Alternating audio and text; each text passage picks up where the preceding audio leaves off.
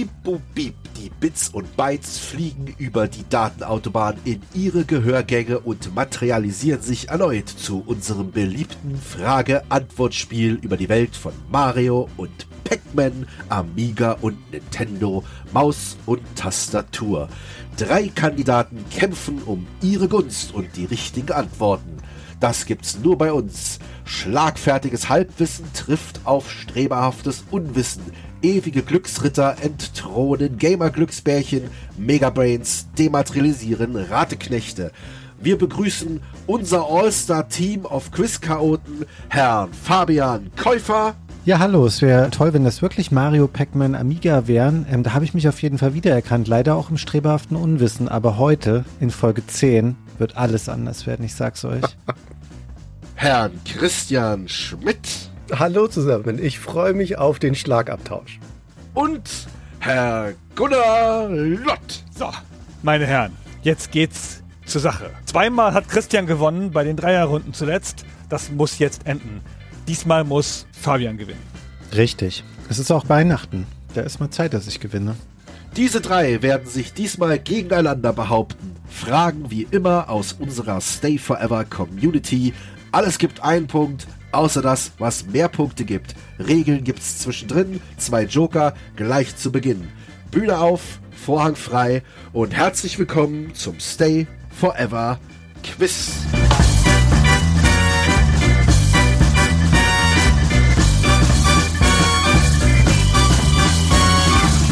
Die erste Frage kommt von Sarah. In welchem Spiel hat man es mit einem Baron von Seltsam zu tun, der im Schloss Peak Ass heimisch ist? A. Skies of Arcadia. B. Crushed Kill Destroy. C. Die total verrückte Rallye. Oder D. Das Rätsel des Master Lou. Herr Schmidt, Ihre Antwort bitte. So, jetzt kommt eine dramatische Herleitung. Das ist C, die total verrückte Rallye, weil ich glaube, das ist ja dieses Brettspiel von Blue Byte. Das habe ich wahnsinnig gerne gespielt damals mit meinem Bruder und Freunden. Und da gibt's irgendeinen adligen Antagonisten. Ich glaube, das ist der Typ, der einen da verfolgt. Der Gegenspieler ist der Baron von Seltsam. Ich kann mich jetzt nicht an ein Schloss erinnern. und gar nicht, dass es Big Ass heißt. Das wirft mich ein bisschen aus der Kurve. Ich wüsste aber nicht, was das in den anderen Spielen zu suchen hat. Also von daher, meine Antwort ist die total verrückte Rallye. Herr Käufer. Das hätte ich fast auch genommen. Bei mir war die total verrückte Rallye allerdings ein Kartspiel wie Wacky Wheels oder Mario Kart, weil ich nicht das richtige Spiel gekannt hätte. Geist of Arcadia weiß ich nicht mal, ob es das überhaupt auf Deutsch jemals gab. Crush, Kill and Destroy traue ich nicht so viel Humor zu. Ich habe mich auf jeden Fall dann für D entschieden, das Rätsel des Master Lu, weil ich dachte, das ist bestimmt ein lustiges Grafik-Adventure und da gibt es den Baron von Seltsam. Herr Lott. Ja, einer von beiden hat recht. Es ist der Fabian, weil ja Weihnachten ist. Master Lou spielt an verschiedenen Orten, man reist über die ganze Welt und in Danzig wohnt Baron von Seltsam, wie heute auch. Und hat da ein Schloss mit lauter Spielkarten. Ich weiß nicht mehr ganz genau, es ist schon ein bisschen her. Aber Master Lou ist richtig, also D. Möchte jemand seine Antwort mit einem Joker wechseln? Ja, komm, Christian. Nee, ich bin jetzt sehr gespannt. Das klang voll überzeugend und ich rätsel jetzt die ganze Zeit, woher Gunnar diese spezifische Information weiß, dass das in Danzig war. Wieso ist das hängen geblieben? Das wird er uns gleich erklären, denn er hat nämlich recht. Herr Lott hat recht, Herr Käufer natürlich auch. Ein Punkt für beide. Ich kann das kurz erzählen, weil nämlich mein Freund Andreas, Andreas Suika, der Spieleentwickler, der hat in seinem Livestream ein Rätsel von Master Lu gespielt. Und hm. dann, das habe ich natürlich nicht angeguckt, wer guckt denn Livestreams, wer hat denn so viel Zeit? Andreas, Entschuldigung. Aber der hat dann hinterher davon erzählt und meint, ob das nicht ein Spiel wäre für Stay Forever spielt. Und dann habe ich da mal reingeschaut, also einfach so zur Recherche. Und dann ist mir dieses Faktum hängen geblieben. Das ist schon alles. Das ist schon das ganze Geheimnis. Ja, sehr gut. Ich habe das auch gespielt, das Rätsel des Master Lu, und habe genau null Erinnerung dran. Absolut überhaupt gar nichts, wie man gemerkt hat. Ich habe es nicht gespielt und habe trotzdem richtig geraten. ja, herzlichen Glückwunsch, aber du willst ja auch gewinnen. Dankeschön. Das muss ja auch in diese Richtung laufen. Die nächste Frage von NRG aus dem Discord. Wipeout 2097 erschien Ende 1996 für die Sony PlayStation. Was zeigt das Icon des dazugehörigen Save Games im Memory Card Manager der PlayStation 1? A. Den Angry Man, das Logo von The Designers Republic. B. Das Logo von Red Bull, das öfters prominent im Spiel auftaucht. C. Eine winkende grüne chinesische Glückskatze oder D. Einen kleinen grünen Drachen, der ein gelbes Lenkrad hält. Alter. Herr Käufer, Ihre Antwort bitte. Also passt auf. Das sind alles gute und realistisch erscheinende Antwortmöglichkeiten, sowohl der Angry Man als auch das Red Bull Logo, weil das Branding wirklich, glaube ich, sehr prominent war in dem Spiel. Ich glaube aber nicht, dass man das auch für das Safe Game Icon verwendet hat. Dann habe ich gedacht, na ja, wenn da jetzt zwei Antwortmöglichkeiten drin sind, die ein Tier beschreiben, dann wäre das ein bisschen seltsam, wenn eine davon nicht richtig wäre. Ich war erst bei der Katze, habe mir aber dann gedacht, na ja, wenn die winkt, ich weiß nicht, ob diese Icons wirklich animiert sein konnten auf der PlayStation und dann würde man das ja nicht erkennen und würde man dann winken schreiben, wenn die nur die Pfote irgendwie nach oben hält, das glaube ich nicht. Und so bin ich übers Ausschlussverfahren dann bei dem kleinen grünen Drachen gelandet. Also Antwort D. Herr Lott. Ich habe das ganz genauso hergeleitet wie der Fabian. Ich dachte Angry Man und Logo, wenn es eins von den beiden wären, was für ein Irrer hätte sich denn dann diese beiden anderen Antwortmöglichkeiten ausgedacht, die ja auch beide so vage chinesisch sind auch noch. Mit der Glückskatze und Drache hat ja auch sowas Chinesisches. Also eins von beiden müsste es sein. Ich glaube auch, dass die nicht animiert waren, aber die Glückskatze erschien mir logischer und die muss ja auch gar nicht winken, um zu wissen, dass es eine winkende Katze ist, weil die kennt man ja. Also C habe ich genommen. Herr Schmidt. Ich habe mir das genauso hergeleitet wie Fabian in völliger Unkenntnis des Spiels. dachte ich mir, das erste ist zu spezifisch. Das zweite kann ich mir nicht vorstellen, dass Red Bull da schon geworben hat in der Zeit. Offensichtlich war es aber trotzdem so, wenn ich Fabian richtig verstanden habe. Liege ich da schon falsch, aber ich bin irgendwie gefühlsmäßig bei D gelandet. Das fühlt sich richtig gut an, gerade der kleine grüne Drache mit dem gelben Lenkrad. Ich stelle mir das richtig plastisch vor von meinem inneren Auge, guckt er mich an und dreht so leicht an diesem Lenkrad hin und her. Deswegen ist es der Drache. Der war nicht animiert. So viel wissen wir. Also in meinem Kopf ist er animiert, Gunnar. Das kannst du mir nicht nehmen. Okay. Der Fragensteller war so nett und hat seinen originalen Screenshot seines PlayStation Memory Card Files geschickt. Hier können Sie alle mal schauen. Ah, ja. Die richtige Antwort ist nämlich C. Herr Lott hat recht. Ja, das würde ich ja nochmal challengen. Das könnte auch ein grüner Drache sein, der da winkt. Das ist doch ein gelbes Lenkrad da vorne. oh, okay, also es soll eine Glückskatze sein. Richtig. Sekunde mal, das ist ja voll der fiese Trick.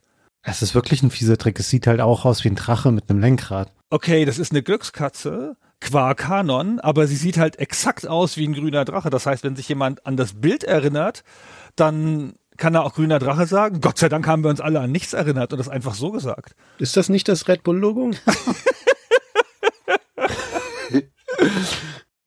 Red Bull verleiht Feuer, äh, trinkt den grünen Drachen. Ja. ja sorry, ich sehe da null Drache. Aber nur weil ich das mit der Glückskatze wahrscheinlich schon, ich, mein Brain war vorgeframed, ne, aber. Also ich sag mal so, es ist eine Glückskatze, aber sie hat leider dem falschen Glück gebracht.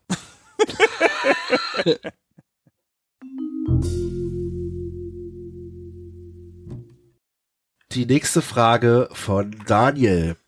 Wie viele unterschiedliche Pokémon können in den ersten Editionen Rot und Blau maximal gesammelt werden, inklusive Tauschen und Glitches? A 124, B 139, C 152 oder D 150? Zum Glück muss Gunnar anfangen. Ach, was denn das für eine beschissene Ihr hattet doch da schon mal eine Folge dazu, ihr beiden. Das ist ein bisschen ein unfairer Vorteil, wenn man sich jetzt daran erinnern könnte. Du hast es doch gehört und geschnitten. Du kannst dich nicht rausreden, nur weil wir das darüber gesprochen haben. Ja, sorry, das geht zu einem Ohr rein und zum anderen wieder raus, wenn ich eure Folgen anhöre. Wir hatten auch eine Wipeout-Folge, abgesehen davon. Stimmt, aber doch nicht zu dem Serienteil. Ich spiele ja immer alle dann. Mhm. Ja, ihr habt lang über die Icons von den Memory-Karten geredet, ich erinnere mich. Was wird das sein? Ach, ich leg mich fest. Was, du legst dich hin? Ich leg mich fest. Fest lege ich mich. Ach so. Ich dachte schon. Das Macht er erst später, wenn er einen Vorsprung von 20 Punkten hat. Gut, dann Herr Lott. Ja, ich weiß es nicht, aber die Frage ist so komisch gestellt mit Tauschen und Glitches, als wären das halt besonders viele Pokémon. Und sammeln kann man ja 151 in Rot und Blau. Also ganz regulär, die da drin sind. Und wenn dann da so explizit noch auf Sondersachen hingewiesen wird wie ein Glitch, dann sind es vielleicht mehr als die 151. Und es gibt nur eine Zahl in den Antwortmöglichkeiten, die mehr ist als 151, nämlich die C mit den 152. Also habe ich die 152 gewählt. Herr Schmidt. Ja, die habe ich auch, ohne vertieftes Wissen, aber ich dachte, wenn man schon so ein Sammelspiel macht, dann wird man ja wohl eine runde Zahl sammeln lassen, also 150. Und nachdem hier explizit noch steht, dass Tauschen und Glitches offensichtlich noch was oben drauf legt, muss es dann halt mehr sein, wie Gunnar schon sagte. Deswegen ist es bei mir auch die 152. Herr Käufer. Ich habe der Argumentation von Chris und Gunnar gar nichts hinzuzufügen an der Stelle. Ich hatte auch sowas wie 150 im Kopf und es müssen ja mehr werden, weil die Glitches keine rausnehmen können. Völlig richtig. Sie haben alle drei recht. Das ist schön. 124 Pokémon ist die maximale Anzahl, die man in einem Spiel fangen kann, ohne zu tauschen oder irgendwelche Sachen auszuglitschen. Antwort B stimmt nicht. Das ist halt, was die Packung sagt, wie viel man fangen kann. Das ist aber Quatsch. Antwort C ist richtig. Hier müssen Pokémon mit anderen Spielern getauscht werden, damit sie sich entwickeln. Man muss einen Glitch vollführen, damit man Mew bekommt. Das Pokémon hat man nur bekommen bei einem Promo-Event in Japan. Und das 152. Pokémon ist Missing No, das berühmte Glitch-Pokémon. Alle drei haben recht. Boah, dass ich meinen ersten Punkt mal mit einer Pokémon-Frage machen würde, das hätte ich mir auch nicht träumen lassen.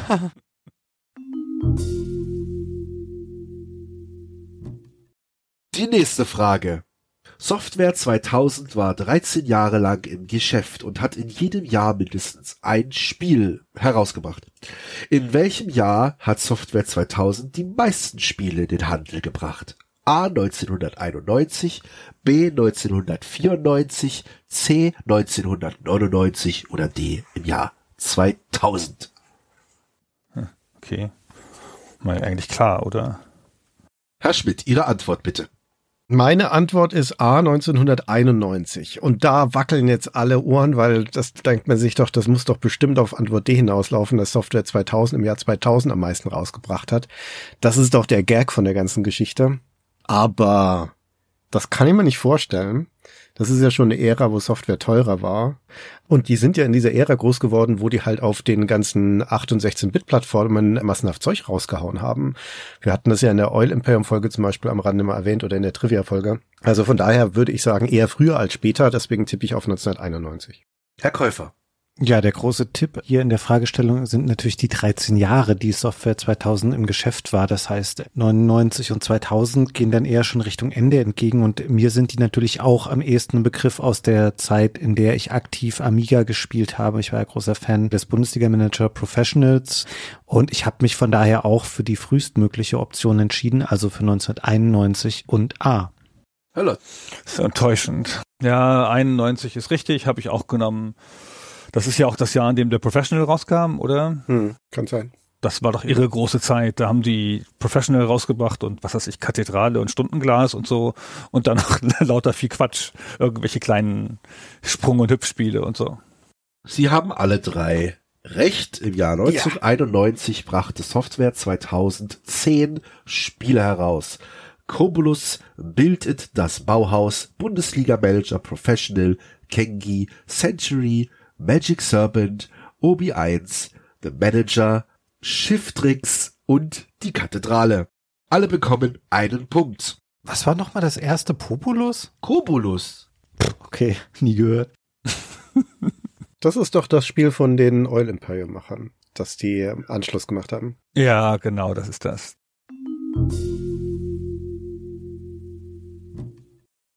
Unsere erste Sonderfrage. Diese Frage beantwortet ein Spieler alleine. Später haben dann auch noch die anderen beiden auch die Möglichkeit, diese Sonderfrage zu spielen. Ich gebe Ihnen drei Kategorien, die auf Sie zugeschnitten sind. Sie wählen sich eine aus und müssen dann die Frage beantworten. Wer möchte zuerst? Jemand freiwillig, sonst suche ich jemanden aus. Ich will erstmal lernen, wie das geht. Ich würde sagen, Christian. Herr Käufer, ich, sehr gut. Gut, alles klar. das mache ich doch easy. Was sind denn die Kategorien? Die Kategorien sind, nochmal kurz bevor ich die Kategorien nenne, zur Erklärung, in der Kategorie müssen Sie dann verschiedene Sachen nennen und für jede genannte Sache kriegen Sie einen Punkt, maximal sechs. Mhm. Ihre Boah. Kategorien sind NES Nerd, Project Reality oder Sega Sport. Welche wollen Sie? Project Reality. Ausgerechnet? Ja. Project Reality. So, Spannend. Sie haben jetzt 45 Sekunden Zeit und sobald ich die Frage gestellt habe, geht's los und sobald ich hier den Timer starte, nein, nicht 45 Minuten, das wird zu lange sein. Sehr umständlich die Bedienung dieser neumodischen Technik hier. So. Nennen Sie Titel, die im ersten Jahr für das N64 erschienen sind. Super Mario 64, Pilot Wings 64, Wave Race 64, Star Wars Shadow of the Empire, Turok, ähm, Turok ist falsch. Aber weiter. Vier haben sie richtig. ähm, International Superstar Soccer, Nö. ähm, Mario Party, Nö. äh, Mario Kart 64, Bing. Und ein noch. ähm, Fünf. Vier. Drei. Star Fox 64. Eins. Nein. Aber. Oh Gott. Sehr gut, trotzdem. Fünf haben sie richtig. Fünf Punkte, Herr Käufer. Super, Glückwunsch. Was wäre denn noch so richtig gewesen? Ach, das kannst du wahrscheinlich nicht sagen, oder? Doch, doch, klar. Chohu Kukan Leiter Pro Yaku King. Alles klar, okay. Das wäre mein nächster Tipp gewesen. Cruisen USA. Aikuno St. Andrews. Yikuyu J-League Perfect Striker. Killer Instinct Gold. Mahjong Master. Mortal Kombat Trilogy. Pilot Wings 64. Saikuyu Habu Shogi. Wayne Gretzky's 3D Hockey. Und Wonder Project J2. Okay, da bin ich schon sehr zufrieden. Ich möchte kurz noch einwerfen, das Perfect Striker, was du genannt hast, ist, glaube ich, die japanische Version von International Superstar Soccer, aber da will ich mich jetzt nicht streiten bei fünf Punkten. Nö, da können sich natürlich striken. Ich weiß nicht, ob das wirklich International Superstar Soccer hieß auf dem N64. Das fragen wir hier gerade mal in die Redaktion. Was hast du gesagt? International? Superstar Soccer. Weil das könnte schon sein, dass die das dann, äh, das will ich dir jetzt schon nicht abstreiten. Ich weiß, dass ich das sehr früh hatte auch. Das muss Ja, sehr früh erschienen sein. Okay. Oh, ja, umso besser. Ich kriege aus der Redaktion zurück. Sie haben recht, tatsächlich, es ist der japanische Name für International Superstar Soccer 64, was noch am 20. Dezember im ersten Jahr der N64-Konsole erschien. Damit quasi knapp, aber trotzdem sechs Punkte, Herr Käufer. Herzlichen Glückwunsch. Gut erkämpft noch, Fabian. Wahnsinn. Das ist der Hammer. ja, vielen Dank. Also ich war richtig überrascht, wie die rausgesprudelt sind am Anfang, aber ich habe die halt auch schon durch verschiedene Virtual Console Generationen. Du weißt immer dann, welche Spiele hat Nintendo gleich nochmal veröffentlicht. Also sowas wie Mario, Pilot Wings Wave Race, das hat sich mir einfach so eingebrannt, dass das so frühe Spiele waren. Ich glaube, da bin ich besser gefahren mit als mit den NES-Fragen. Die nächste Frage kommt von einer Mitarbeiterin des Podcasts und zwar Frau Rahel Schmitz möchte von Ihnen Folgendes wissen. Hallo ihr drei. Passend zur kalten Jahreszeit habe ich heute eine eisige Frage für euch. Nämlich welches der folgenden Spiele ist nicht in der Antarktis angesiedelt? Ist das A. Prisoner of Ice von 1995, auch bekannt als der Nachfolger von Shadow of the Comet? Oder ist das B. Resident Evil Code Veronica von 2000? Vielleicht ist es auch C. GoldenEye 007 aus dem Jahre 1997. Oder aber es ist D. Tomb Raider 3 Adventures of Lara Croft.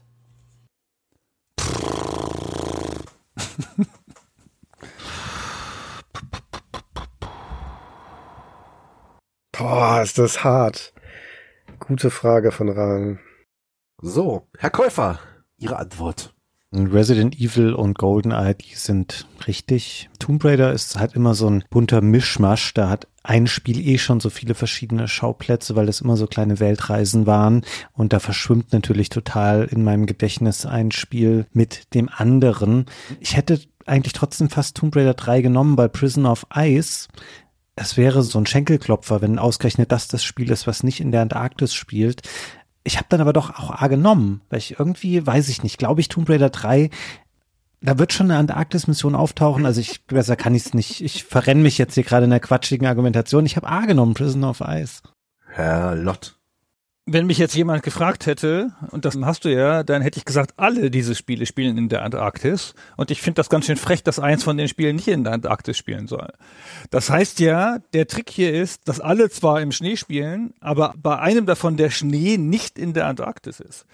Und ich glaube, der Schnee, der nicht in der Antarktis ist, ist in Goldeneye. Spielt das nicht irgendwie in Russland oder irgendwas? Also Code Veronica spielt ziemlich sicher in der Antarktis und Tomb Raider bin ich auch ziemlich sicher, dass es da eine Antarktis-Mission gibt.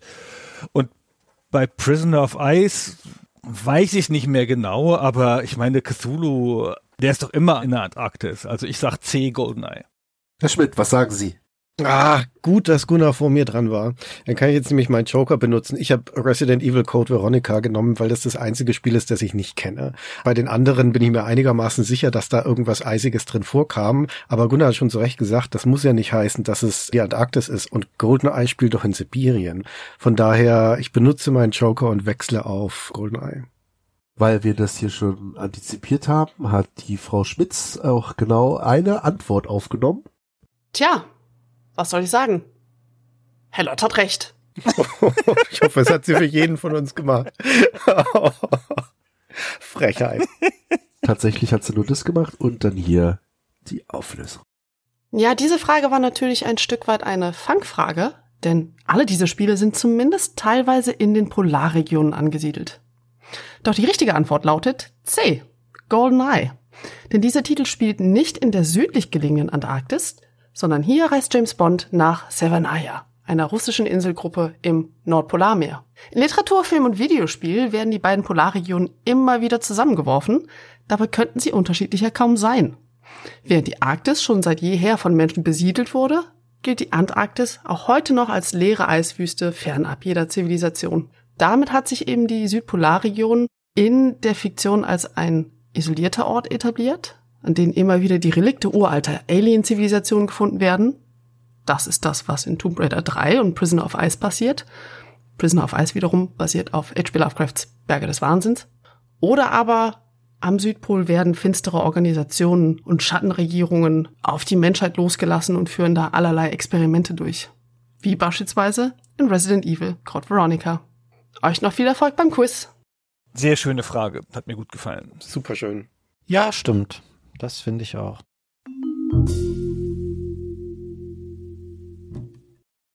Die nächste Frage von Konstantin.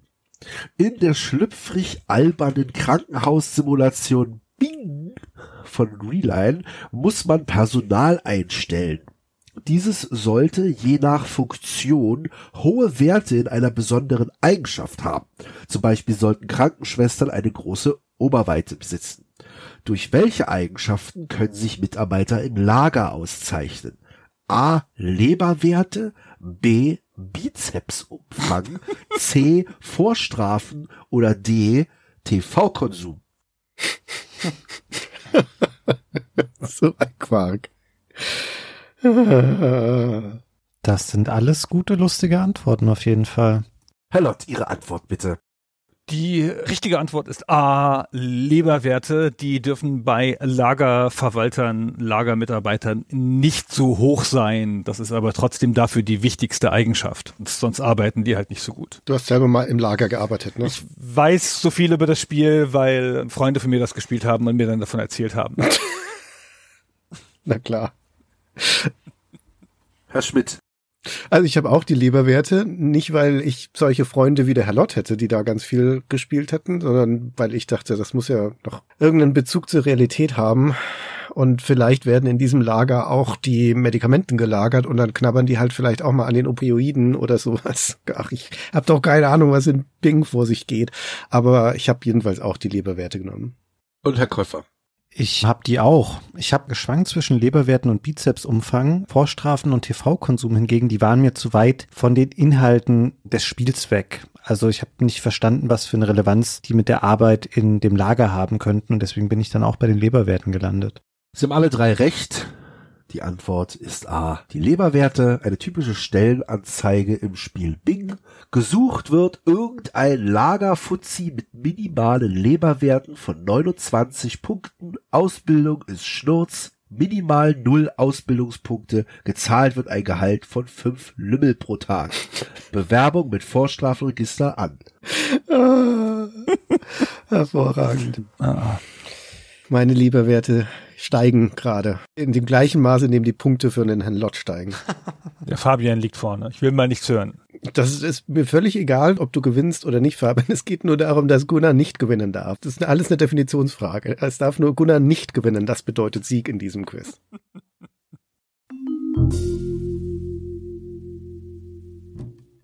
Die nächste Frage von Madin. No One Lives Forever wurde mit seiner Protagonistin Kate Archer und dem Comicgeballer schnell zum Fanliebling. Bei der GameStar gewann es den Preis für das beste Actionspiel. Welchen Prozessor mussten Spielerinnen und Spieler aber mindestens besitzen, also welche Mindestanforderungen an die CPU hatte das Spiel? A. Pentium Pro, B. Pentium 2, C. Pentium 3 oder D. Pentium 4. Oh Gott. Von wann ist denn das Spiel überhaupt ganz genau? Ist doch wohl eine ganz harmlose Frage, die mir mal irgendjemand schnell beantworten kann.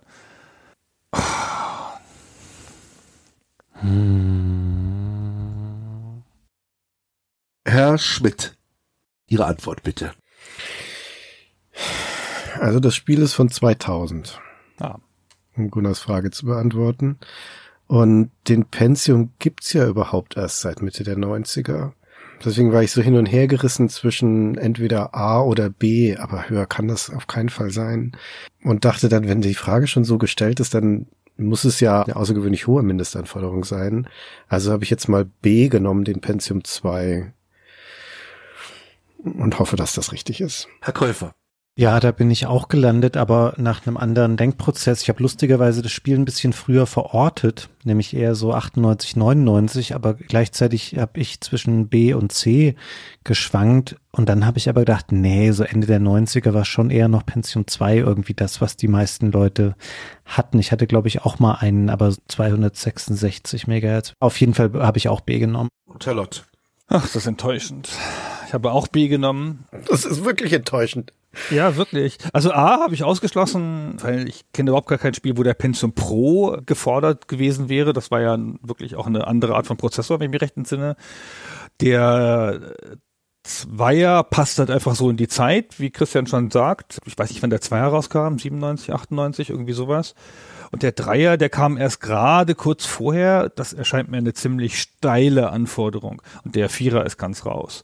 Also ich habe auch eher zwischen dem Zweier und dem Dreier geschwankt und würde jetzt sagen, der Zweier ist der logischere. Also, falls es keine Frage ist auf, boah, das ist ein unspielbares Spiel, wie gewisse Origin-Spiele oder so. Und wenn das einfach ein ganz normales Spiel zu der Zeit war, dann sollte das der Pentium 2 sein. Also B ist die richtige Antwort. No One Lives Forever brauchte Windows 95, 64 Megabyte Arbeitsspeicher, ganze 400 Megabyte freien Festplattenspeicher, eine Direct 3D kompatible Grafikkarte und ein Pentium 2 Prozessor Nice. mit 300 Megahertz. Sie haben alle drei recht. Sehr schön. Ja, noch schöner wäre es, wenn wir mal recht hätten, Fabian. Und dass Gunnar sich da so hinten dran hängt.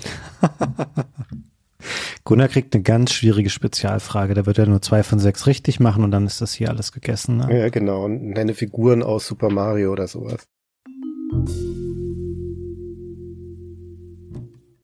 Die nächste Frage von Daniel. Das ist die letzte Frage vor der nächsten Spezialfrage. In Rocket Knight Adventures von Konami aus dem Jahr 1993 schlüpft man in die Rolle von Sparkstar, der mit Schwert, Ritterrüstung und Jetpack das Königreich Zephyros vor der bösen Schweinearmee beschützen muss. Um was für ein Tier handelt es sich bei Sparkster? A. Opossum, B. Biber, C. Gürteltier oder D. Dachs? Was ist denn der Unterschied zwischen einem Opossum und einem Gürteltier? Ein Gürteltier ist im Englischen auch ein Armadillo und ein Opossum ist im Englischen ein Opossum. Danke, das hat geholfen.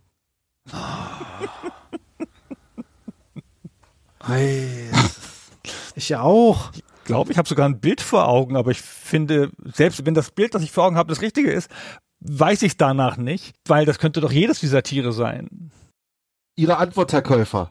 Ja, ich war sofort, als du angefangen hast, dann zu fragen, was für ein Tier es sich handelt, vor den Antwortoptionen bei Opossum, war dann irritiert, als du noch Gürteltier vorgelesen hast, weil da war ich dann wieder unsicher. Biber oder Dachs würde ich hier mal ausschließen. Du hast gesagt, ein Gürteltier ist ein Armadillo, ne?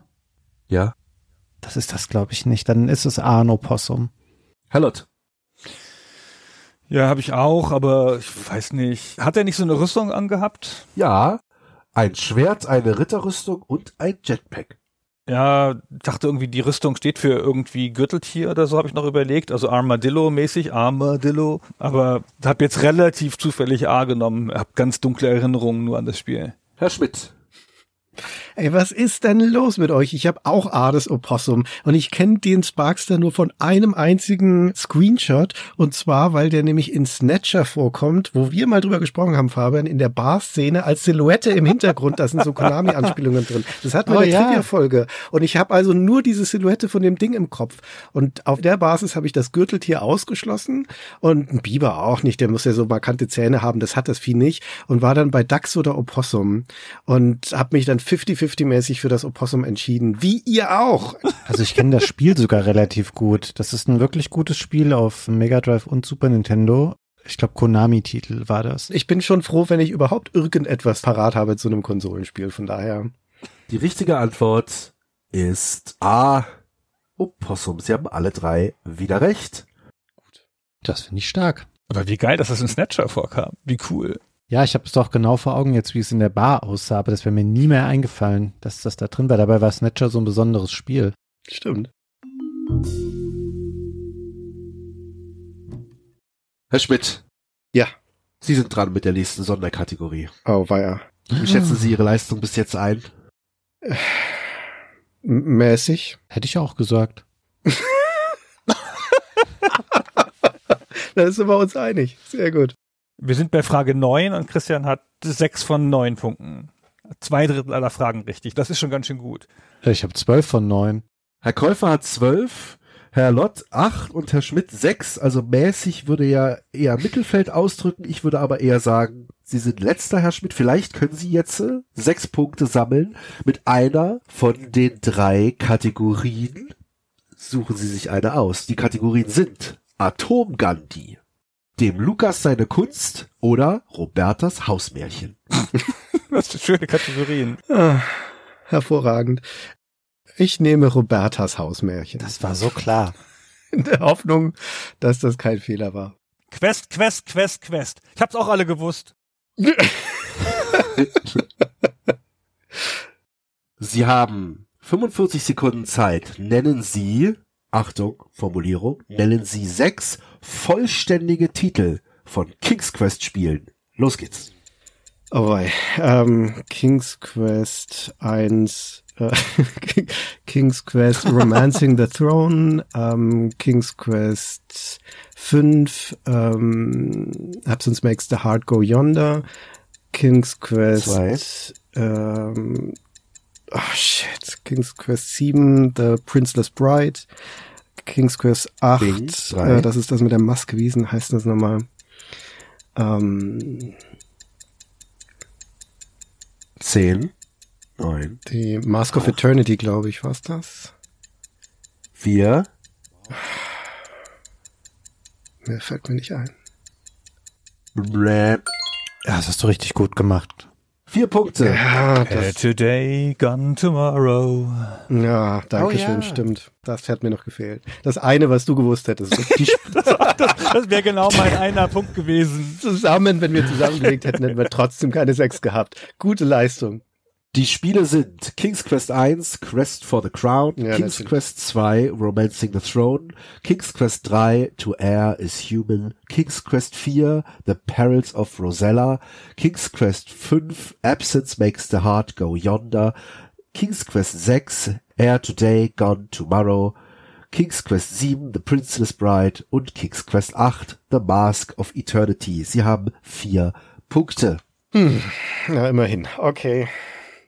Darf ich einmal kurz fragen, was wäre denn Atomgandhi gewesen für eine Rubrik? Civilization.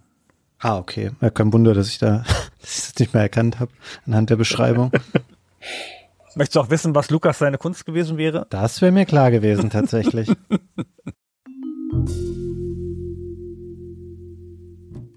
Die nächste Frage. Es geht um Tomb Raider 1. Die etwas wilde Kameraführung hat hin und wieder dazu geführt, dass freiwillig oder unfreiwillig die Oberweite von Lara formatfüllend ins Bild gerückt wurde. Aus wie viel Polygonen bestanden Lara Crofts Brüste im originalen Tomb Raider von 1996? Ich möchte hier hinzufügen, dass diese Frage von einem gewissen Flo kommt. Und Flo hat extra seine Frau gefragt, ob er diese Frage stellen darf oder ob sie zu anzüglich ist. Seine Frau hat das erlaubt. Die Antwortmöglichkeiten sind A 230, B 12, C 4 oder D gar keins. Tomb Raider 1 benutzt nicht Polygone, sondern vektorbasierte Flächen mit Baked Textures, sogenannten Verticals, um die flüssigen 3D-Bewegungen des Charaktermodells zu realisieren. Was? Ihre Antwort bitte, Herr Käufer. ähm, ich habe mich hier für B entschieden. Mich irritiert natürlich diese super spezifisch ausformulierte Antwortmöglichkeit D. Andererseits hat man schon ganz oft in irgendwelcher Trivia zu Tomb Raider gelesen, wie spartanisch sie damals noch zusammengebaut war aus Polygonen. 230 ist viel zu viel. 12 oder 4? Tja. 4 klang mir wieder sehr, sehr wenig. Das kann ich mir irgendwie nicht vorstellen. Deswegen bin ich bei B 12 gelandet. Das kam mir irgendwie größer vor, meinen Sie ja. Gut. Na, nicht, so- also aus- was baut man denn aus vier Polygonen? Herr Lott. Mm, ja, ich habe dasselbe genommen wie Fabian. A 230, das sind die Polygone der Tomb Raider Figur. Die bestand aus 230 Polygonen damals. Also das kann ja nicht die richtige Antwort sein. Und Antwort D, nämlich die mit der super ausformulierten Sache mit den vektorbasierten Flächen, ist eine Falle. Das ist eine Falle für Leute wie mich, die gelernt haben, dass man bei Multiple-Choice-Fragen, wenn man die Antwort nicht weiß, einfach die längste Antwort nimmt, weil die statistisch häufiger richtig ist. Und wenn die alle gleich lang sind, dann nimmt man im Zweifel B. Ich kann sagen, das habe ich heute schon einmal angewandt, diese Technik. Erfolgreich. Aber hier konnte ich schon zwei Fragen ausschließen, nämlich A und D, wie gesagt. Dann waren es halt noch B und C, wie bei Fabian. Und ich habe mich auch für B entschieden, bei mir C sehr wenig vorkam. 1, 2, 3, 4. Kann man überhaupt eine Figur mit vier Polygonen darstellen? Ich weiß es nicht. Keine Ahnung. Also vielleicht ist es auch C. Aber B oder C, darauf lege ich meine Hand ins Feuer. Was war jetzt nochmal Ihre Antwort? B. Herr Schmidt. Was soll man denn mit vier Polygonen darstellen, fragt Fabian. Und die Antwort ist die Brüste von Lara Croft in Tomb Raider 1. das ist meine Theorie. Denn Brust ist ja nur ein spitz zulaufender Berg, wie eine Toblerone-Schachtel. Sie hat sozusagen eine große Toblerone-Schachtel vorne am Hemd dran. Das heißt, es ist links ein Dreieck und rechts ein Dreieck. Es läuft spitz zu vorne. Und dann hat man nur noch eine Fläche oben und unten. Wo sollen da noch zehn Polygone rein? Es ist meiner Einschätzung nach einfach noch eins oben und eins unten. Sofern Polygon jetzt hier nicht unbedingt Dreieck meint, sondern halt dann auch ein Viereck okay ist. Deswegen würde ich sagen, das waren nur vier Flächen. Ich habe gedacht, die wären unter dem Shirt auch nochmal ausgestaltet mit anderen Polygonen dann. Ja, ja, aber da musste der Nackt-Cheat eintippen dafür. Ich setze einen Joker ein und switche auf die Antwort von Christian. Was? Warte, dann will ich meinen Joker vielleicht auch einsetzen. Ja, sehr gut. Mach das. Ja, das Risiko ist jetzt zu groß. Ich glaube schon, dass ich recht habe mit B. Ja, ja. Aber das Risiko, jetzt hier zurückzufallen, Boah, bist du ein Weichei, Gunnar. Jetzt sei mal ein Mann und steh zu deiner Antwort. Das ist ein guter Moment, um kurz nochmal zu erklären, dass die Joker wirklich nur für diese Art von Fragen heute zu benutzen sind. Ich habe noch keinen Joker benutzt und wir sind schon bei Frage 11. Ich benutze meinen Joker auch. Und wenn ihr mich da reingetrieben habt, meinen Joker zu verschwenden, dann so soll es sein. Dann war das nur Christian. Also ich wechsle dann auf die Konsensantwort C. A ist falsch, denn das komplette Charaktermodell besteht insgesamt aus 230 Polygonen. B ist auch falsch. D ist kompletter Nonsens. C ist richtig. Stark. Oh Mann, das hätte so süß schmecken können, wenn nicht Herr dumme Gunnar seinen Joker eingesetzt hätte. Ja, dann tragt das doch nicht mit so einer krassen Überzeugung vor und so nachhaltig und logisch auch noch begründet. Ja, vermutlich ist das der Fehler. Naja, wir haben ja schon vorher gedacht, dass es B oder C ist. Also Der Zwischenstand, Herr Lott, neun Punkte, gefolgt von Herrn Schmidt mit elf Punkten und ganz weit oben Herr Käufer mit 13 Punkten. Ich möchte gerade mal die Frage in den Raum werfen, ob ich jemals schon mal 13 Punkte hatte in einem Quiz. Ja, Ich glaube nicht. Stark. Sieht gut aus bisher, Fabian. jeder von Ihnen hat noch einen Joker, den er bei einer Multiple-Choice-Frage einsetzen kann, um seine Antwort zu wechseln. im letzten Quiz hattest du 16 Punkte insgesamt, Fabian, aber nur zusammen mit Christian. Haben wir da 48 Fragen gespielt oder wie kam das zustande? Christian hat halt 15 gemacht und du hast einen dazugegeben. Boah, das ist gemein. Hochmut kommt vor dem Fall, Fabian. Komm, lass ihn noch ein bisschen klettern. Wir klatschen dann, wenn sie ihn runterhauen. Ich bin hier letzter, ich bin hier der Underdog. Alle müssen für mich halten. Du hast ja deine sechs Punkte noch nicht eingesammelt von der Babyfrage, die du dann noch bekommen wirst. Es können auch nur vier sein. Manche Leute haben auch nur vier gemacht und ich könnte auch noch zwei daraus kriegen oder gar keinen, weil ich eine Panikattacke kriege. Das hoffen ja alle an den Geräten, die- alle, die hier zuhören. Also der Druck ist extrem hoch dann, Gunnar. Ich kann dir das sagen aus der Erfahrung. Christian, ich habe das schon durch. Das wird schwer für dich. Ja. Schwächere Menschen zerbrechen daran. Ja, Christian ist ziemlich zerbrochen daran, das stimmt schon. ich meine, er wusste die Sierra Adventures nicht mehr, die King's Quest Namen, das ist schon ganz schön hart. Ah, das Lampenfieber. Wenn es Ihnen hilft, Herr Lott, kann ich als Anker für Sie zum Festhalten die Sekunden einzeln runterzählen. Sehr gut, Dankeschön. Lieber nicht. Die nächste Frage von Jonas. Im Addon Beyond the Dark Portal zu Warcraft 2 gibt es ein verstecktes Musikstück, das man im Spiel über die Eingabe des Cheatcodes abrufen kann, sowie als Musikdatei auf der CD findet. Wie heißt dieser Hidden Track? A. I am Moloch. B. I'm a Medieval Man. C. Power of the Horde. D. Welcome to the World of Warcraft. Common Knowledge. Ist gut, dass du anfängst jetzt. Ach so, nee, oh, ich habe das noch nie von gehört. ah. Er hat da Freunde, die haben das früher gespielt. Das Lustige ist, ich hätte jetzt nicht mal meine Antwort gerade abgegeben. Ich habe einfach darauf gewartet, dass Gunnar anfängt, seine Begründung zu machen. Ich gebe mal einfach irgendwas ein und wechsle dann halt in das, was du gleich sagst. Sehr geschickt. Herr Lott, Common Knowledge. Ich würde sagen, das ist I'm a Medieval Man. Also die Antwort B. Antwort A war I'm Murloc. Das ist auch ein Song, aber der ist, glaube ich, aus World of Warcraft. Und Power of the Horde ist auch ein Song, glaube ich. Ist der nicht auch aus World of Warcraft oder später irgendwas? Also jedenfalls ein viel späterer Titel. Und Welcome to the World of Warcraft ist so allgemein, das klingt gar nicht wie einer dieser Metal-Songs, die in diesen Warcraft-Spielen drin sind. Also B, I'm a Medieval Man. Genau wie ich. Herr Schmidt, Ja, schließe ich mir an. Es ist B, einmal Medieval Man. Herr Käufer. Ja, ich setze meinen Joker ein und switche von Antwort A, I am Murloc, auf B, I'm a Medieval Man. Die richtige Antwort hören wir hier.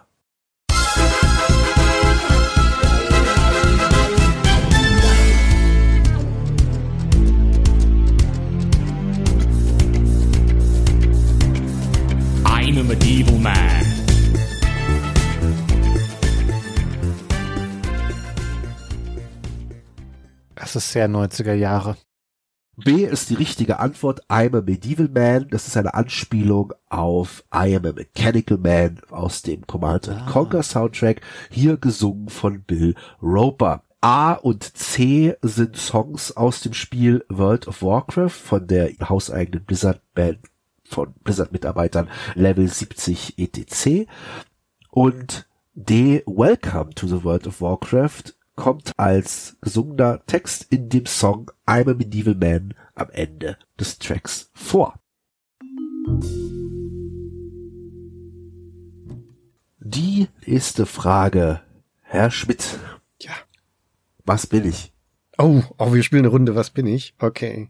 Wurde sich explizit gewünscht von einem Hörer. Sehr gut. Bist du eine Person? Entschuldigung. Du könntest ja auch ein Besen sein. Nein. Herr Käufer. Bist du eine Waffe? Nein. Herr Lott. Bist du ein Fahrzeug? Nein. Herr Schmidt. Bist du ein Gegenstand? Nein. Herr Käufer. Kein Gegenstand. Äh, Bist du ein Genre? Nein. Herr Lott. Wenn es ein Tier mit Persönlichkeit wäre, dann hättest du nicht bei Person Nein gesagt, oder? Jetzt geht das wieder los. Ja oder Nein Fragen, Gunnar. Das war eine Ja- oder Nein-Frage und die beantworte ich mit Ist egal. Bist du ein Tier? Ja. Ah.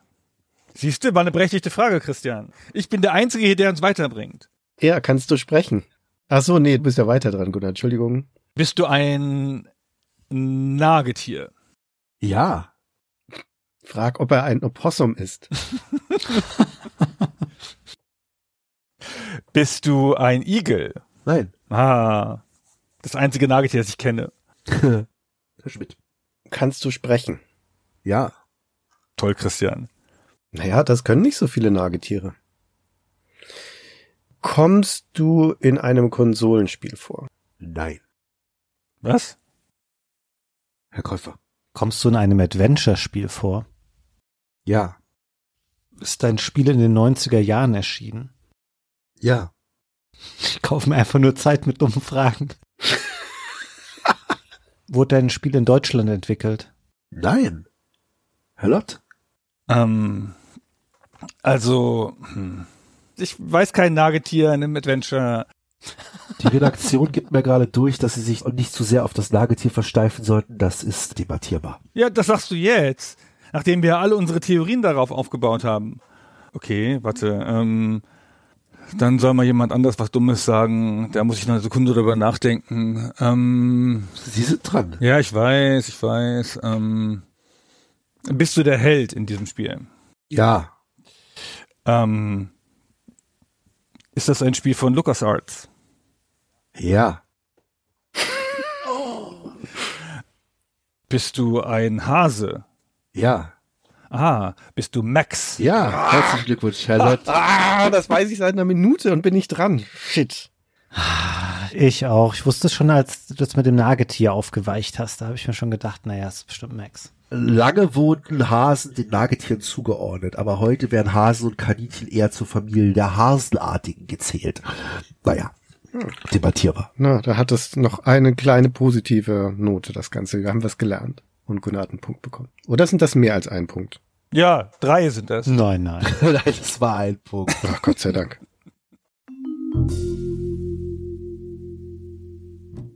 Die nächste Frage von Ulrich.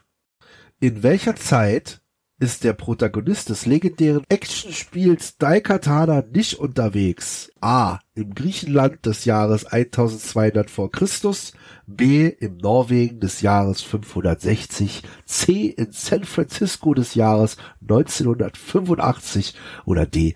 in Japan des Jahres 2455. Wo ist er nicht unterwegs? Was ist denn das für eine komische Frage? Das ist doch alles richtig. Nein, na. Schwierig. Sie haben alle drei Ihre Antwort, Herr Käufer. Ja, da kann ich nur raten in Unkenntnis des genaueren Spiels. Also ich weiß natürlich, was das ist. Ich würde sagen Japan und San Francisco auf jeden Fall. Norwegen ist so eine weirde Antwort, wenn sie falsch wäre. Dennoch habe ich sie genommen. Es muss auch irgendwas geben, was lange in der Vergangenheit liegt. Deswegen ist es Griechenland 1200 vor Christus. Ich habe B im Norwegen des Jahres 560. Herr Lott. C, glaube ich.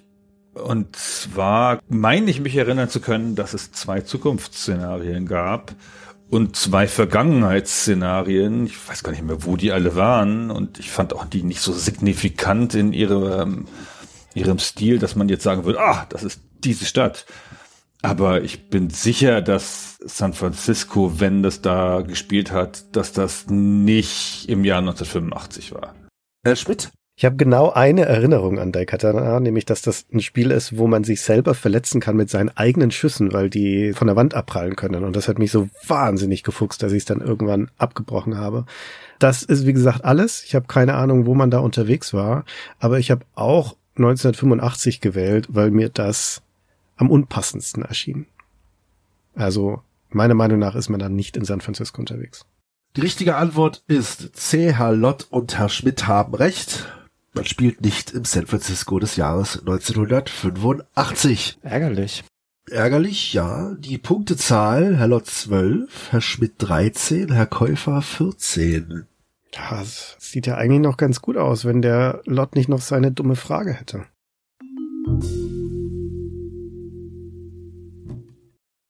Die nächste Frage von Herrn Henner Thompson. Wow. Jetzt geht's in die Wüste. Im Alphabet liegen X und Y ja direkt nebeneinander. Journalistenprofis wie ihr, die wissen sowas. Aber auf welchem Spielgerät tun sie es ebenfalls? Also wo gibt es eine X direkt neben einer Y-Taste? A. Auf dem Gravis PC Gamepad. B. Auf dem Handheld Sega Nomad. C. Auf dem Nintendo 64 Controller. D. Auf der Commodore 64 Tastatur. Wow. Hannah. Wow. Herr Lotz, Ihre Antwort bitte. Ich ähm, habe C gesagt, N64-Controller, aber das ist, glaube ich, falsch. Ich habe das vielleicht zu schnell eingetippt. Ich möchte nichts weiter zu dieser Frage sagen. Ah, nee, nee, N64-Controller. Genau das ist es. Hundertprozentig. Ich bin ganz sicher. Ich habe das noch genau vor Augen. Ach. hm. Ach. Herr Schmidt. Wenn ich auf meine Tastatur vor mir gucke, dann sind da X und Y nebeneinander. Warum sollte das auf der C64-Tastatur nicht auch so sein? Ist das eine QWERTY-Tastatur da drauf noch gewesen und ist das deswegen dann nicht zusammen? Oder es übersehe ich jetzt was ganz Offensichtliches? Weil normalerweise hätte ich gedacht, dann ist es doch bestimmt die C64-Tastatur, aber weil ich weiß, dass Henner ein hinterhältiger Mensch ist, nehme ich das jetzt nicht. Ich kenne kein Sega Nomad. Ich glaube, das Gravis PC Gamepad hatte keine beschrifteten Tasten.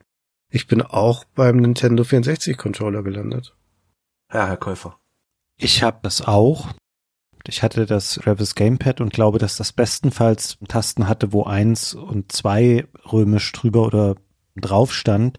Sega Nomad ist das tragbare Mega Drive gewesen, was sagenhaft gefloppt ist, was glaube ich aber aus einer Zeit stammt, als es noch kein Sechs-Button-Pad gab fürs Mega Drive, also dürften da nur ABC-Tasten drauf gewesen sein. Nintendo 64 ist ganz sicher richtig, auch wenn da diese vier Haupttasten ein bisschen komisch angeordnet waren. Die hatten unterschiedliche Größen, also A und B waren auch grün und rot und X und Y sind eher so diese untergeordneten kleineren Tasten oben drüber gewesen, liegen aber eigentlich nebeneinander und die C64-Tastatur. Es wäre zu leicht gewesen, jetzt für jeden von uns sich anhand unserer eigenen Tastatur vor uns gerade zu erschließen, dass das nebeneinander liegt. Der wird schon eine QWERTY-Tastatur gehabt haben oder irgendwas anderes. Also lange Rede, kurzer Sinn, C ist die Antwort. Ich glaube, ich möchte meinen Joker einsetzen. Du bist doch auch bei C. Ja, ich glaube, das ist falsch.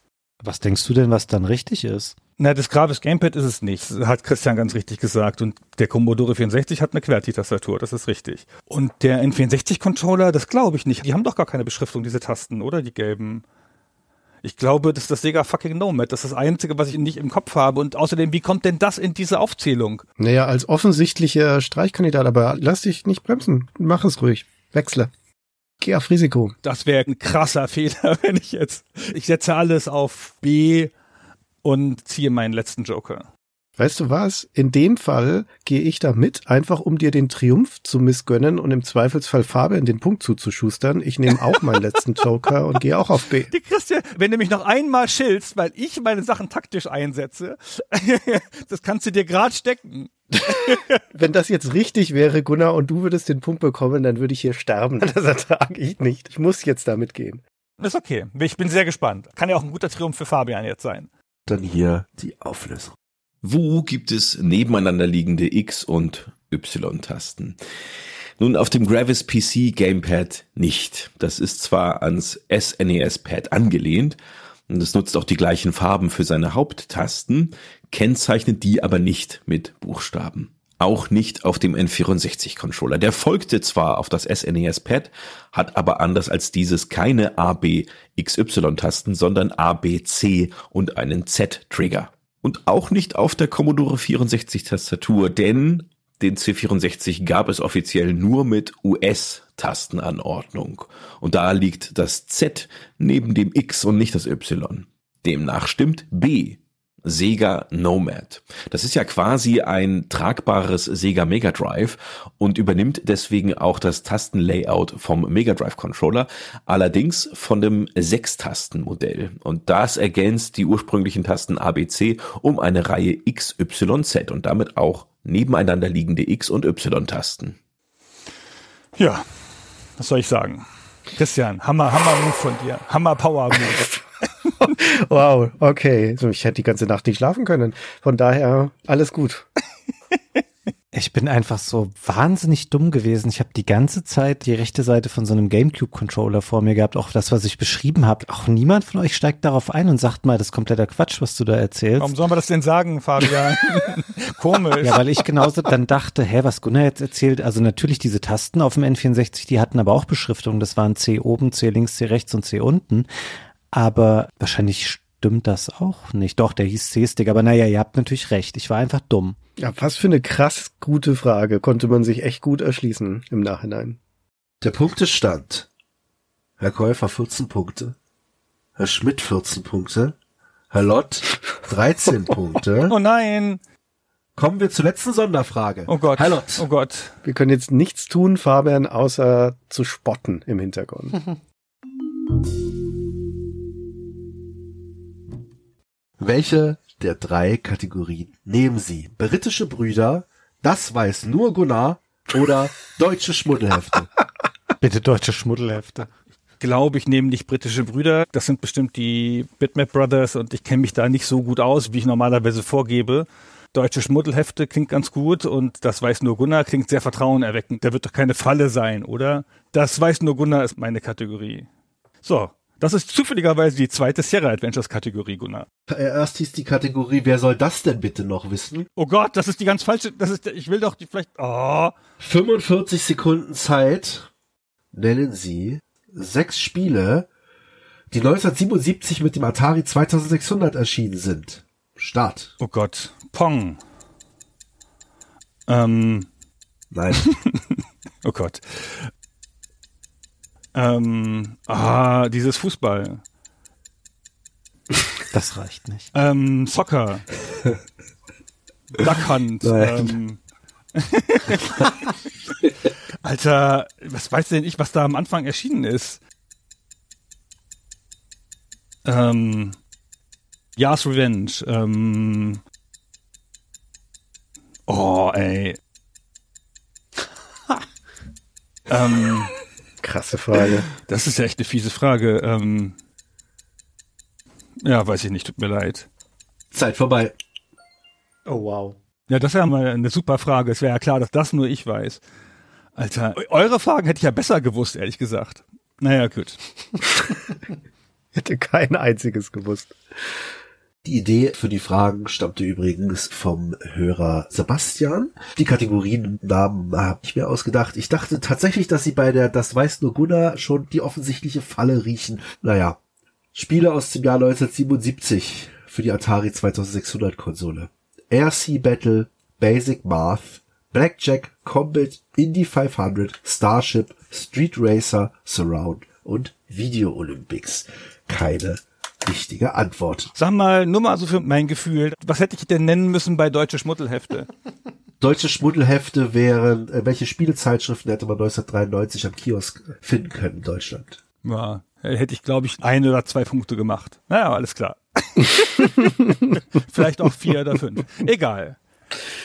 Ah, so eine Falle. Das war so ein Desaster, dass mir das Lachen in der Kehle stecken bleibt. Jetzt tut's mir fast ein bisschen leid um Gunnar.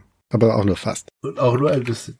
Also, es kommen noch sechs reguläre Fragen, eine Frage, wo Sie alle gleichzeitig etwas nennen müssen und dann noch die letzte Frage, wie beim letzten Mal. Puh. Gut, Ich liege nur einen Punkt zurück. Richtig. Wenn ihr das nicht gewinnt, nachdem ihr vier und sechs Punkte aus euren Spezialfragen geholt habt, dann seid ihr auf ewig blamiert. Ja, das ist meine große Sorge, ja. Ich weiß. Ja, komm, Fabian, das schaukeln wir schon. Das machen wir schon.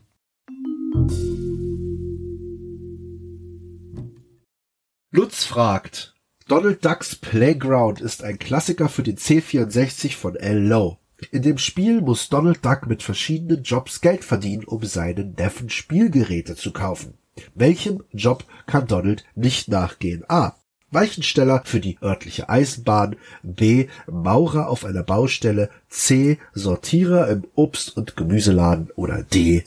Gepäckabfertiger am Flughafen. Also das gibt es, das gibt es, gibt es. Boah. Herr Schmidt, Ihre Antwort bitte. Ich habe das selber nicht gespielt, aber ich weiß, dass Fabian es gespielt hat, weil er das in der DuckTales-Folge erzählt hat. Deswegen bin ich jetzt sehr gespannt auf seine Antwort. Ich habe aber auch keinen Joker mehr, deswegen muss ich mich auf mich selbst verlassen. Ich glaube, es gibt keinen Maurern auf der Baustelle. Es gibt auf jeden Fall die Eisenbahn und auch den Obst- und Gemüseladen. Am Flughafen bin ich mir nicht sicher. Aber es würde passen, von daher sage ich nein, es gibt keine Baustelle. B ist falsch. Oder ist richtig in dem Fall. Herr Käufer. Gunnar hat auch keinen Joker mehr, ne? Nein. Mhm. Ja, das hätte ich auch sofort gesagt. Ich habe das sehr, sehr viel gespielt als Kind. Ich habe noch manche Sachen davon wirklich lebhaft vor Augen, gerade weil das Spiel auch eine tolle Grafik hatte für die damalige Zeit. Es gibt auf jeden Fall das Obst und Gemüse sortieren und auch das Gepäck abfertigen. Danach wird es ein bisschen schwammiger. Es gab irgendwas mit Eisenbahn. Ich hätte da jetzt eher eine Spielzeugeisenbahn komischerweise gedacht. Was ich aber überhaupt nicht vor Augen habe, dass ich das jemals gesehen oder gespielt hätte, ist Maurern auf der Baustelle. Deswegen ist das, glaube ich, falsch. Herr Lott. Ja, ich schließe mich an. B ist richtig. Sogar die Kollegen haben das gewusst. Alle drei haben recht. Man kann es ja auch eher so als Lernspiel betrachten und tatsächlich muss man bei allen Berufen irgendwas auch mit Buchstaben zuordnen machen. Bei Maurer auf der Baustelle fällt da spontan nichts ein, deswegen hätte man sich das auch so herleiten können. Alle drei haben einen Punkt. Die nächste Frage ist eine Schätzfrage. Sie schreiben geheim Ihre Schätzung auf und am Ende gucken wir, wer am nächsten dran ist. Die Schätzfrage kommt von Matthias. Er hat es auch sehr nett formuliert. Der kleine Christian möchte endlich einen eigenen Computer zum Weihnachtsfest 1988 geschenkt bekommen. Mit diesem neuen Amiga 500 würde er stets seine Hausaufgaben machen und ein großer Programmierer werden. Wie viel deutsche Mark müssten die Eltern ausgeben, wenn die Eltern das komplette System über den neuen Neckermann-Katalog gekauft hätten? Die Eltern kaufen ein Amiga 500, ein Farbmonitor 1084, ein zweites Diskettenlaufwerk und einen neuen Nadelfarbdrucker. Wie viel hat das insgesamt gekostet? Ich gebe Ihnen einen Tipp, die Antwort kommt in D-Mark. Achso, wurde ja auch gefragt. Gut. Eine Million. Okay. Alles klar. Ihre Antworten bitte, Herr Käufer, was haben Sie gesagt? Ich habe 2200 D-Mark. Ich habe den Amiga und den Monitor ungefähr ähnlich teuer geschätzt. Vielleicht war der Amiga noch ein bisschen teurer als der Monitor. Danach kommt der Drucker und das günstigste war vermeintlich das Diskettenlaufwerk. Und ich habe es ein bisschen nach oben korrigiert. Ich lag erst leicht unter 2000 Mark, aber ein bisschen teurer wird es wahrscheinlich schon gewesen sein. Herr Gellert? Ich lag bei 2800 und habe mich dann auf 3200 noch hochkorrigiert im letzten Moment. Bin nicht sicher jetzt, wo Fabian so niedrig liegt, ob das so richtig war. Aber ich hätte gedacht, der Amiga 500 ist doch da noch bei 1000, der Monitor bei 800, das Diskettenlaufwerk bei 600 und dann noch der Drucker, der ist auch bestimmt bei 800 oder 1000 oder so. Also 3200 ist meine Antwort. Herr Schmidt. Hm, das kommt mir mal ein bisschen blöd vor. Ich habe gesagt, jedes von diesen Dingen hat schon mal mindestens 1000 Mark gekostet für sich. Also auch was Drucker damals gekostet haben und so. Und dann habe ich noch ein bisschen was oben drauf geschlagen und landete bei 5850 D-Mark. Oh. Und wir sind ja hier auch im Neckermann-Katalog, da kommen nochmal 20 Prozent Versandkosten drauf und Marge und sowas. Also das ist meine Schätzung. Die richtige Antwort ist der Amiga 500 für 1098 Euro, der Farbmonitor für 698 Euro, das zweite Diskettenlaufwerk für 398 Euro, der neuen Nadelfarbdrucker für 698 Euro. Das ergibt insgesamt 2892 Euro. Herr Lott ist am nächsten dran mit 308 Euro Unterschied. Herr Lott, Sie sind dabei. Warum? Gottverdammte teure Drucker, ey. Bis zu dem Drucker war ich gar nicht so schlecht. Warum ist das Zeug so billig? Ach, kein Wunder, dass ich kein Amiga hatte. Kann man mal kurz den Zwischenstand festhalten?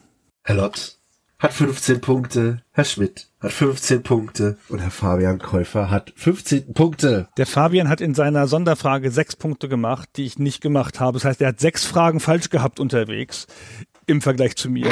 es ist so ungerecht, wie das hier läuft. Ja gut, aber du hättest da auch einfach sechs Punkte bei deiner Sonderfrage machen können. Es hat dir keine verboten. Ne? genau, genau. Ja, das ist wahr, das stimmt. Ich hatte ja auch so eine leichte. Aber alle Jokers sind weg, wir sind Kopf an Kopf. Ich meine, spannender könnte es ja kommen sein. Ja, es ist alles sehr Ach, aufregend. sehr gut. Und wir haben die Amiga-Frage hinter uns, Freunde. Jetzt geht's richtig los. Zur nächsten Frage. Schade, dass jetzt keine Amiga-Frage kommt. Das wäre so toll gewesen.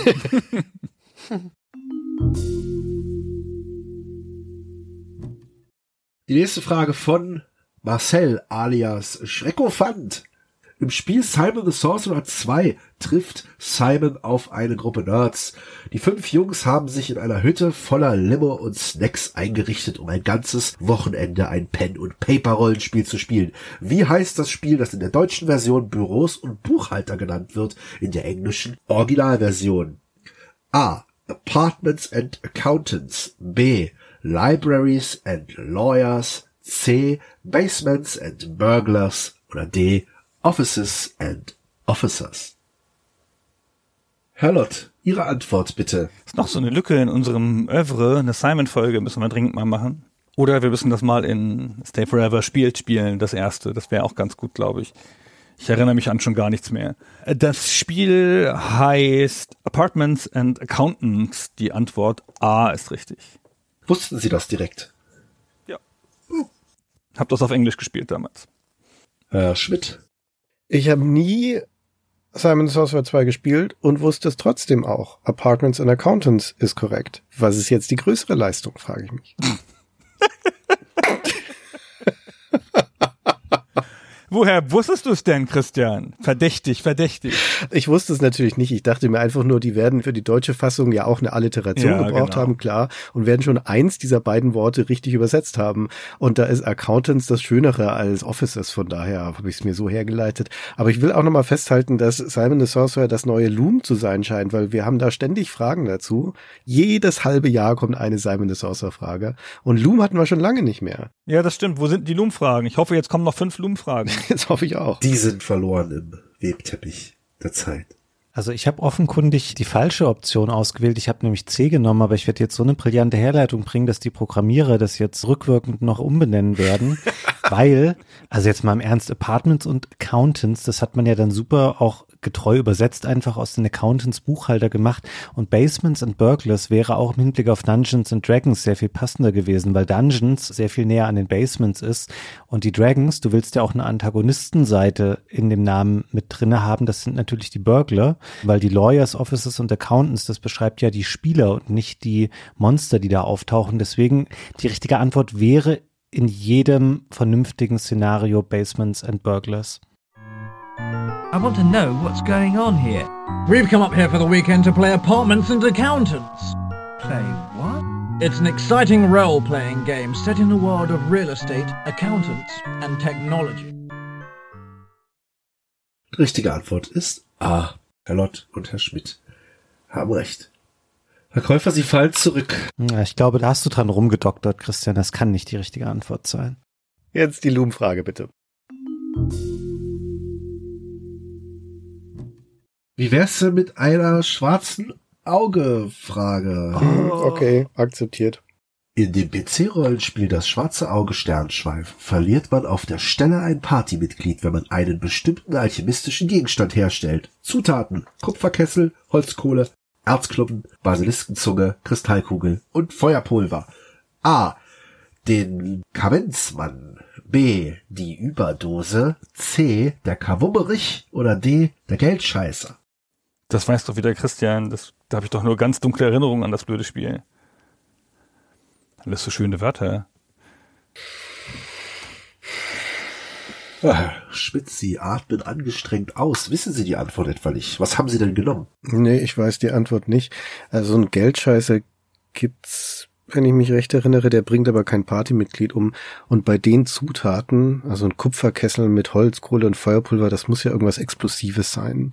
Und das einzige Wort hier in der Auflistung, das in Richtung wirklich was Explosivem geht, ist der Kawummerich. Noch dazu, wir müssen hier, glaube ich, denken wie Guido Henkel in der schwäbischen Provinz. Das scheint mir das treffende Wort auch zu sein aus dem Wortschatz. Von daher, ich schätze, es ist der Kawummerich. C.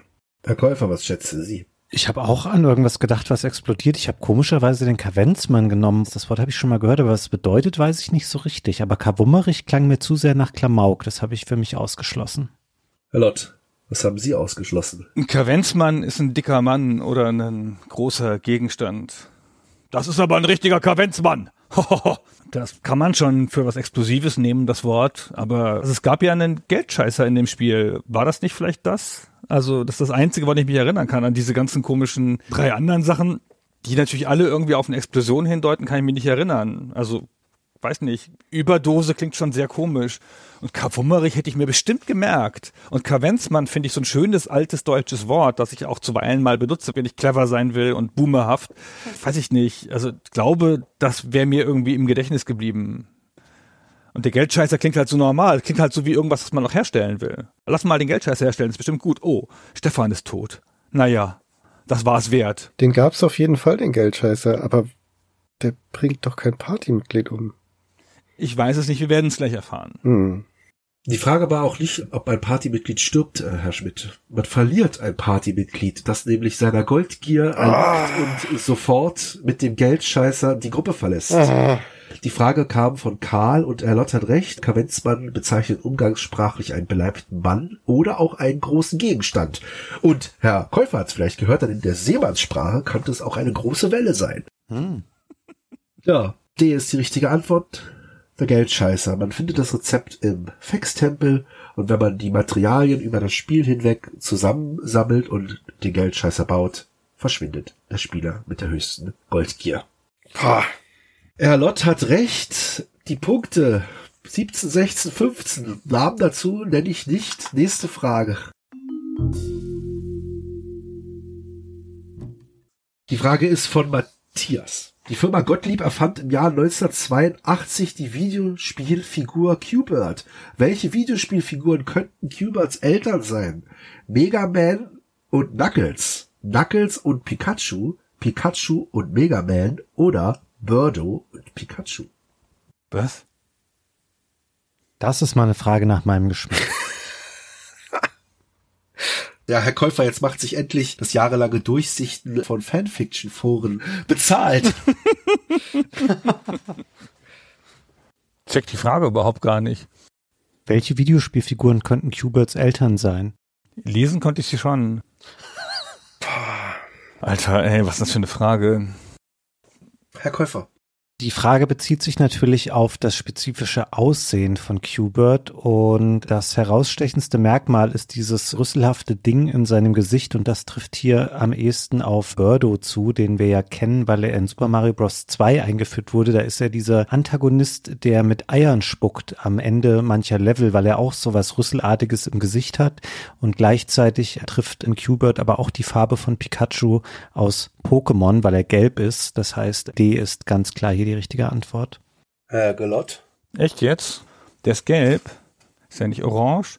Aber okay. Ich habe auch D genommen, Ach, weil komm, Birdo das Rüsselding ist. Ja, das ist ja das Einzige. Ich sehe gar keinen Zusammenhang mit Mega Man und auch nicht mit Knuckles. Knuckles sieht ja so aus wie Sonic, oder? Nur halt eine andere Farbe.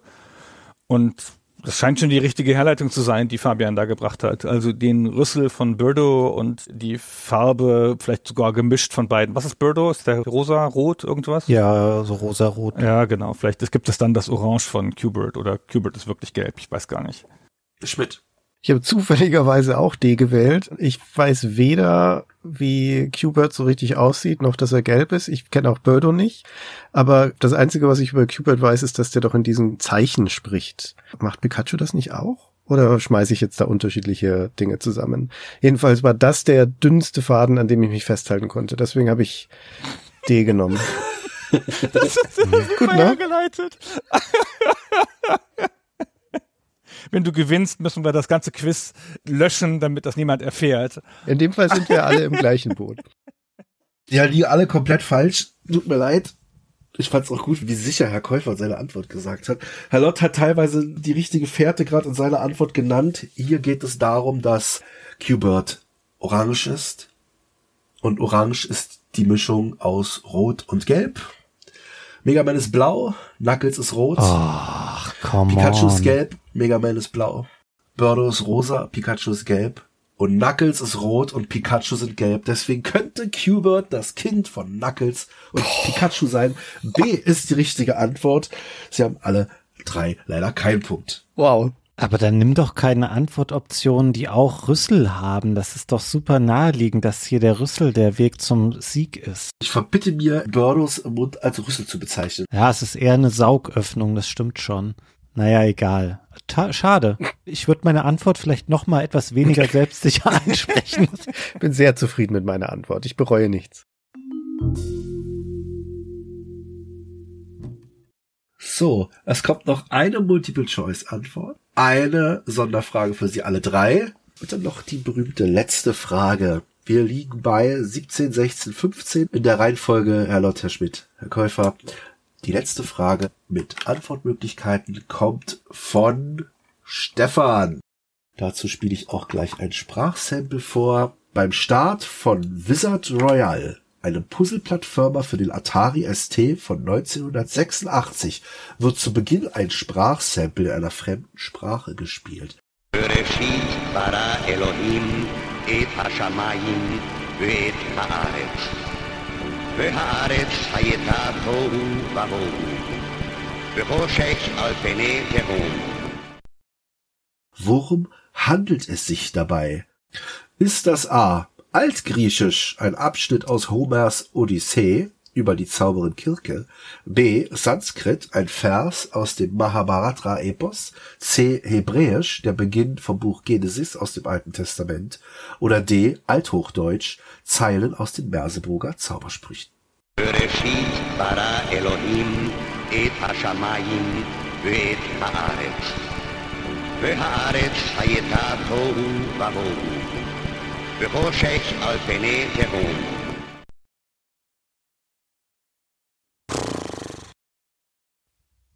Ach so, ich muss ja noch antworten. Herr Lott, Ihre Antwort, bitte. Ich habe D genommen. Althochdeutsch, die Zeilen sind aus den Merseburger Zaubersprüchen. Ich fand, das klang nicht wie eine der anderen Sprachen, aber mein Hauptindiz dafür ist, dass das ja ein Spiel aus Deutschland ist, oder? Das ist doch von irgendeinem deutschen Programmierer. Der hat bestimmt was Deutsches genommen, anstatt sich da auf Sanskrit zu kaprizieren. Herr Schmidt.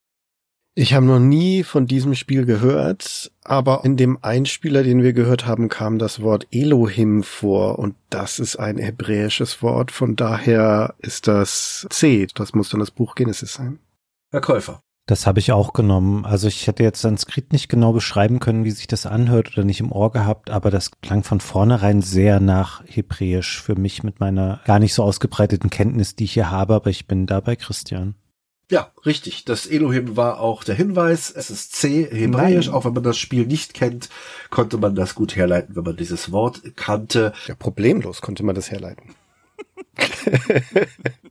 Herr Lott 17 Punkte, Herr Schmidt 17 Punkte, Herr Käufer 16 Punkte. Es bleibt spannend. Es sind noch zwei Fragen.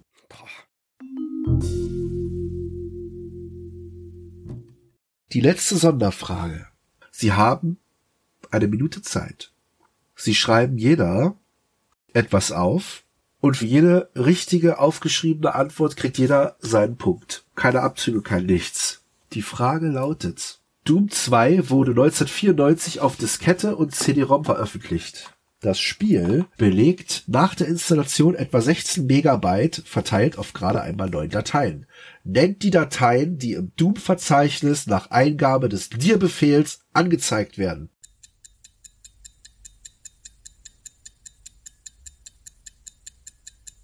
Sind das nur Dateien oder auch Ordner? Datei mit Dateiendung. Zeit läuft.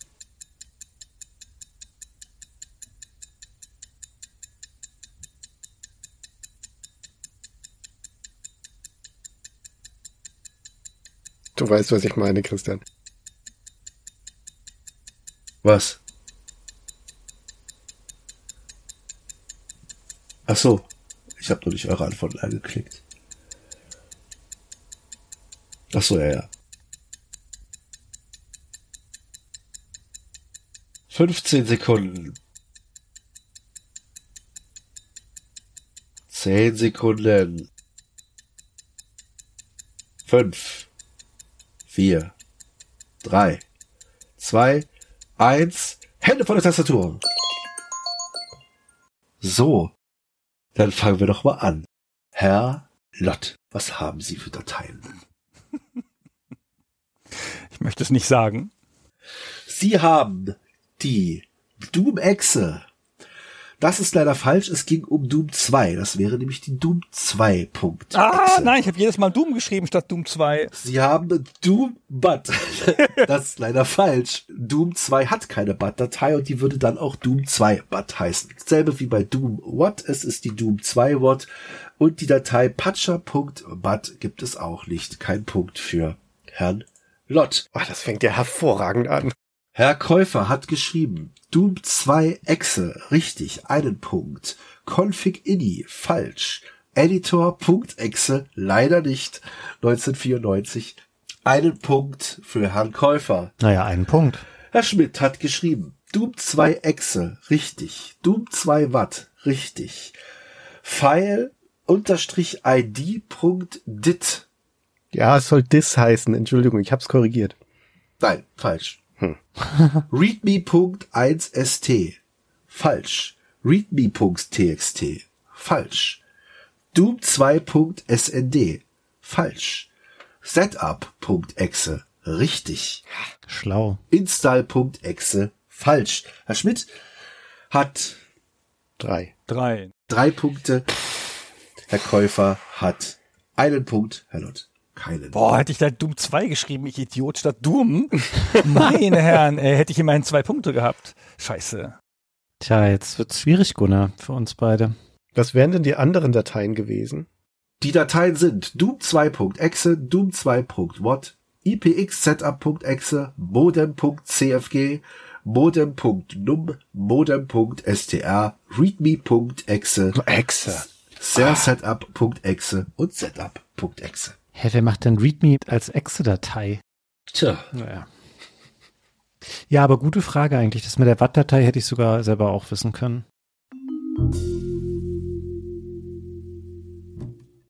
wir sind bei der letzten Kategorie.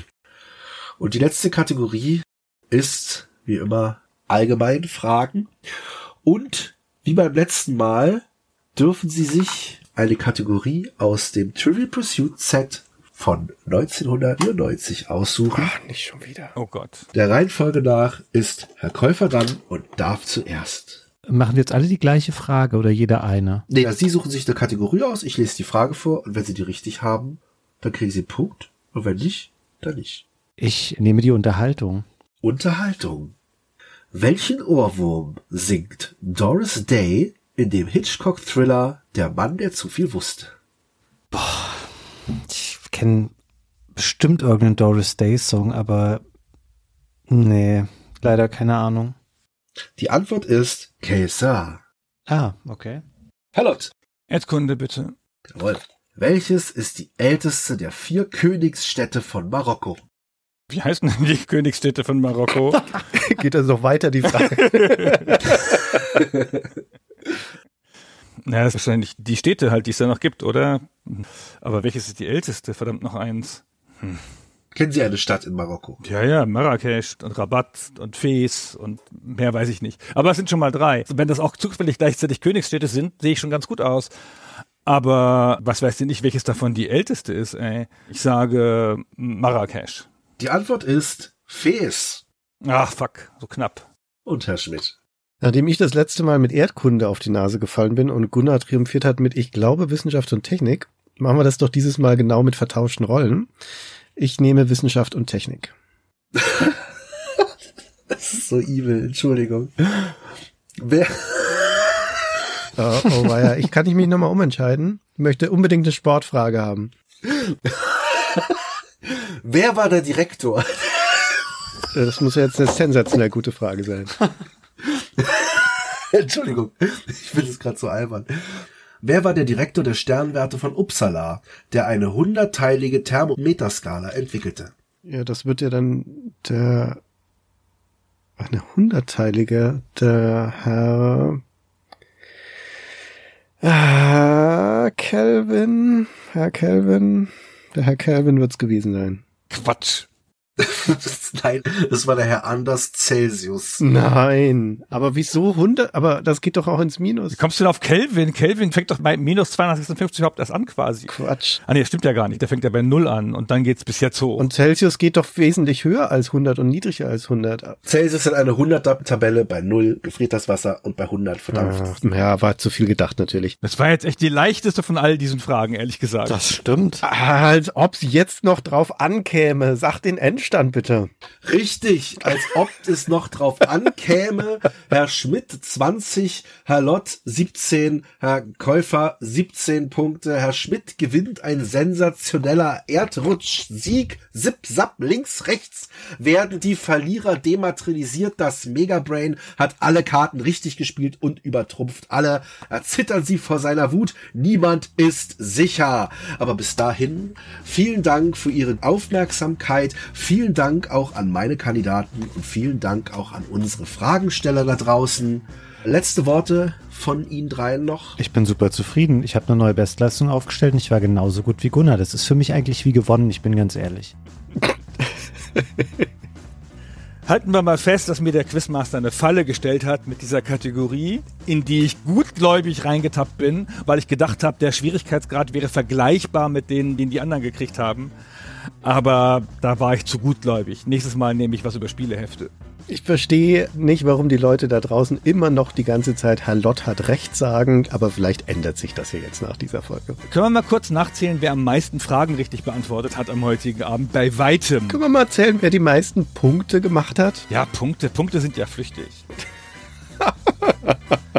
Und wir fliehen auch. Ich gebe zurück in die Podcast-Zentrale.